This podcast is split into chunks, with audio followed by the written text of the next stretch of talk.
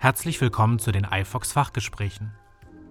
Ein iFox Fachgespräch mit Professor Dr. Nikolaus Bechrakis, dem Direktor der Universitätsaugenklinik Essen und Leiter der neuen DOG-Sektion Ophthalmologische Onkologie. Das Aderhautmelanom ist der häufigste maligne primäre Tumor des Auges. Mit welchen Beschwerden kommen die Betroffenen zum Augenarzt? Ja, das Aderhautmelanom und das Retinoblastom sind ungefähr beide gleich häufig in der Welt. Hier bei uns in Deutschland ist das Aderhautmelanom sehr viel häufiger. Wir haben etwa 500, 600, manchmal auch mehr Melanome im Jahr zu behandeln. Die Beschwerden, die die Patienten haben, sind, sind eine Sehminderung. Die sehen schlicht und ergreifend schlechter. Der Grund ist, weil meistens Aderhautmelanome zu einer Netzhautablösung führen und die merken die Patienten. Sie merken also genau die Symptome, die jemand hat, der eine Netzhautablösung hat.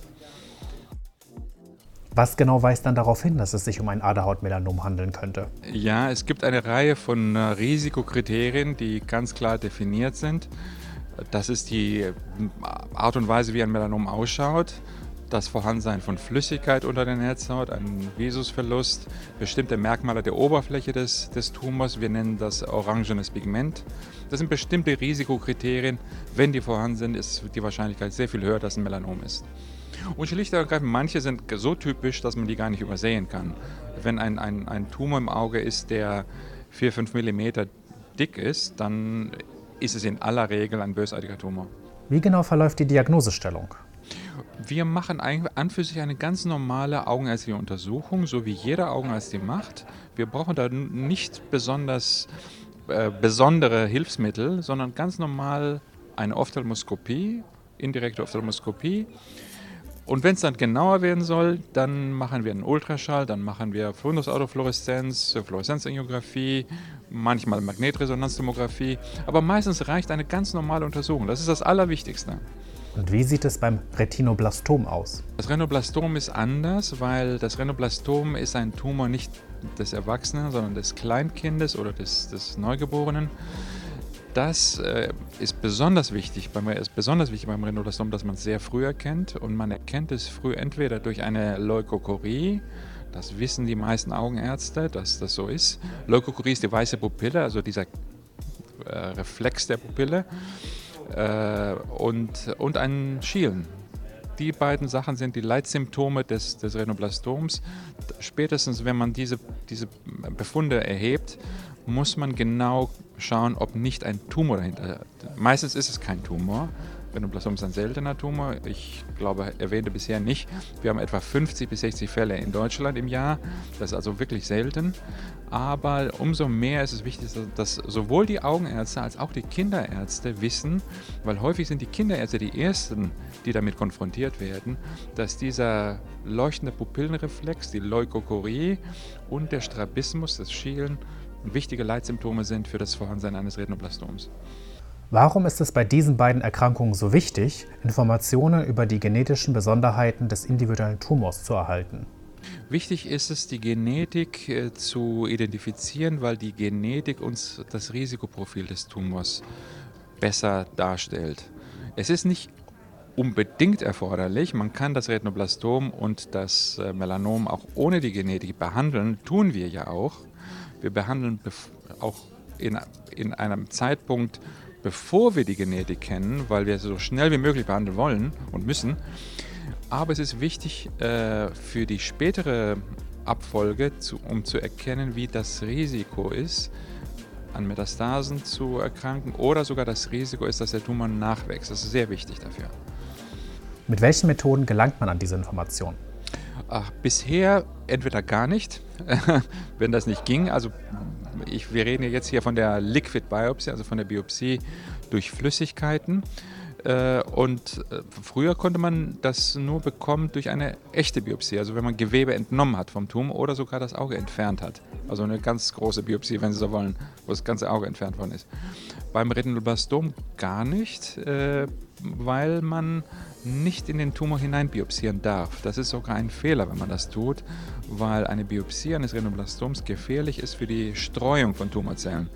Bei Melanom wurde das lange Zeit diskutiert, ob man das machen kann oder nicht, aber es hat sich gezeigt, dass es nicht so gefährlich ist.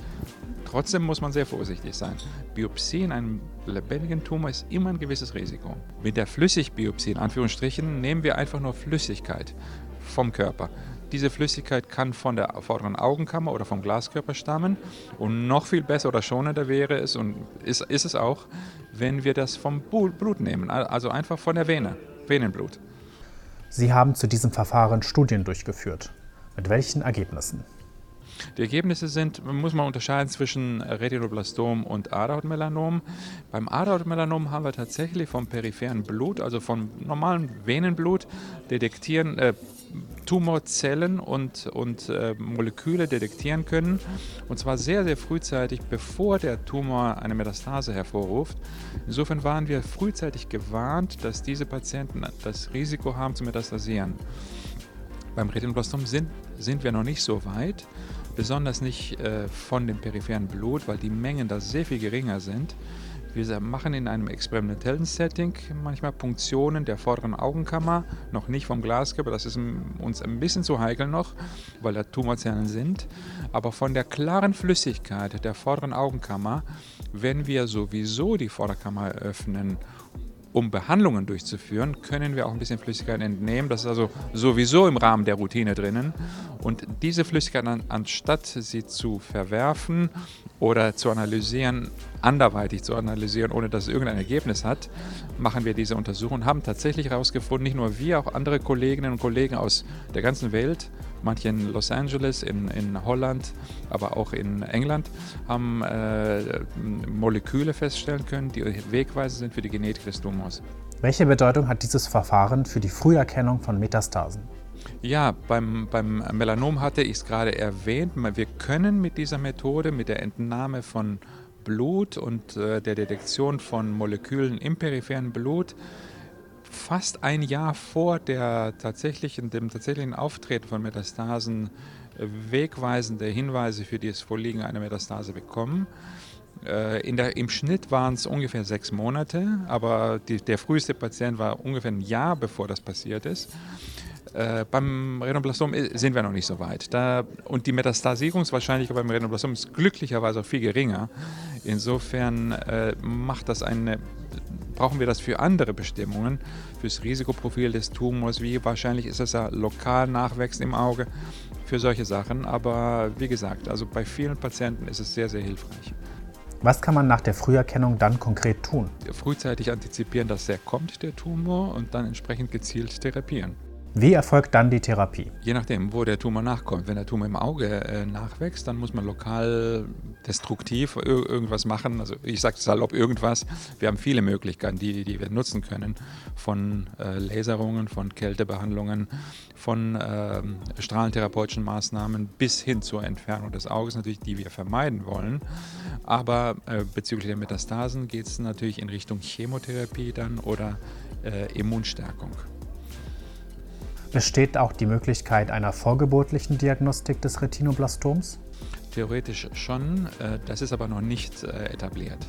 Äh, es muss, damit, damit das etabliert wird, muss die Methodik validiert werden. Sie muss in der Spezifität und Sensitivität so hoch sein, damit wir valide Aussagen treffen können und das ist noch nicht erfolgt. Also da möchte ich zurückhaltend Informationen geben, weil wir müssen da sicherlich noch besser werden in den Methoden. Das Westdeutsche Augenkrebszentrum ist das deutschlandweit größte und weltweit eines der größten Zentren für Diagnostik und Therapie intraokularer Tumoren. Welche Möglichkeiten der Therapie stehen Patientinnen und Patienten mit Aderhautmelanom und Retinoblastom hier zur Verfügung? Im Westdeutschen Tumorzentrum. Äh, wir kooperieren oder sind ein Teil des Westdeutschen Tumorzentrums in der Augenklinik. Und man muss sagen, dazu gehört auch im weitesten Sinne das Westdeutsche Protonenzentrum Essen. Also wir haben ein, ein, ein Konglomerat, wenn man, wenn man so möchte, von verschiedenen Therapiemöglichkeiten. Auf der einen Seite von der medizinisch-onkologischen Seite für die erwachsenen äh, Krebspatienten, also Aderhautmelanom-Patienten. Auf der anderen Seite von den pädiatrisch-onkologischen Patienten mit der, mit der Kinderklinik. Äh, und wenn wir eine Behandlung äh, bezüglich einer Protontherapie machen müssen, mit dem Westdeutschen Protonenzentrum. Unabhängig von dem Protonenzentrum können wir äh, lokale Strahlentherapien mit Strahlenträgern machen. Das machen wir zusammen mit den Strahlentherapeuten in der, äh, im Hauptcampus. Äh, und natürlich auch lokal destruktive äh, Verfahren, habe ich kurz erwähnt, Lasertherapie oder Kältetherapie oder sogar Chemotherapie in das Auge oder über die Arterie. Auf welche Therapiemöglichkeiten, die noch in der Pipeline sind, setzen Sie die größten Hoffnungen? Ich weiß nicht genau, was die größte Hoffnung ist, weil manchmal wird man überrascht über, von den Methoden, die entwickelt werden. Das, wir müssen sehen, wir, wir versuchen viele Sachen zu entwickeln und werden dann am Ende sehen, was am erfolgreichsten sein wird. Auf der einen Seite ist es die medizinische Therapie, also es gibt eine immunologische Stärkung des Körpers, es gibt äh, neue Ergebnisse für die bessere Behandlung von Patienten mit Metastasen mit einem bestimmten Mittel, das über die Onkologie verabreicht wird. Dann gibt es lokal destruktive chirurgische Verfahren. Und wenn ich sage destruktiv, hört sich komisch an, aber im Prinzip versuchen wir dadurch und äh, äh, erzielen auch einen sehr guten Augenerhalt und Seherhalt. Lokal destruktiv bedeutet einfach nur, dass wir den Tumor im Auge zerstören und trotzdem das Auge und das Sehvermögen erhalten. Da gibt es verschiedene äh, Therapiemöglichkeiten, thera verschiedene Möglichkeiten innovativer Chirurgie, die werden permanent entwickelt. Ich glaube, das würde den Rahmen des Interviews sprengen, wenn ich jetzt genau da ins Detail hineingehen würde, aber da gibt es viele Möglichkeiten. Herzlichen Dank für das Interview und bis zum nächsten Mal bei iFox.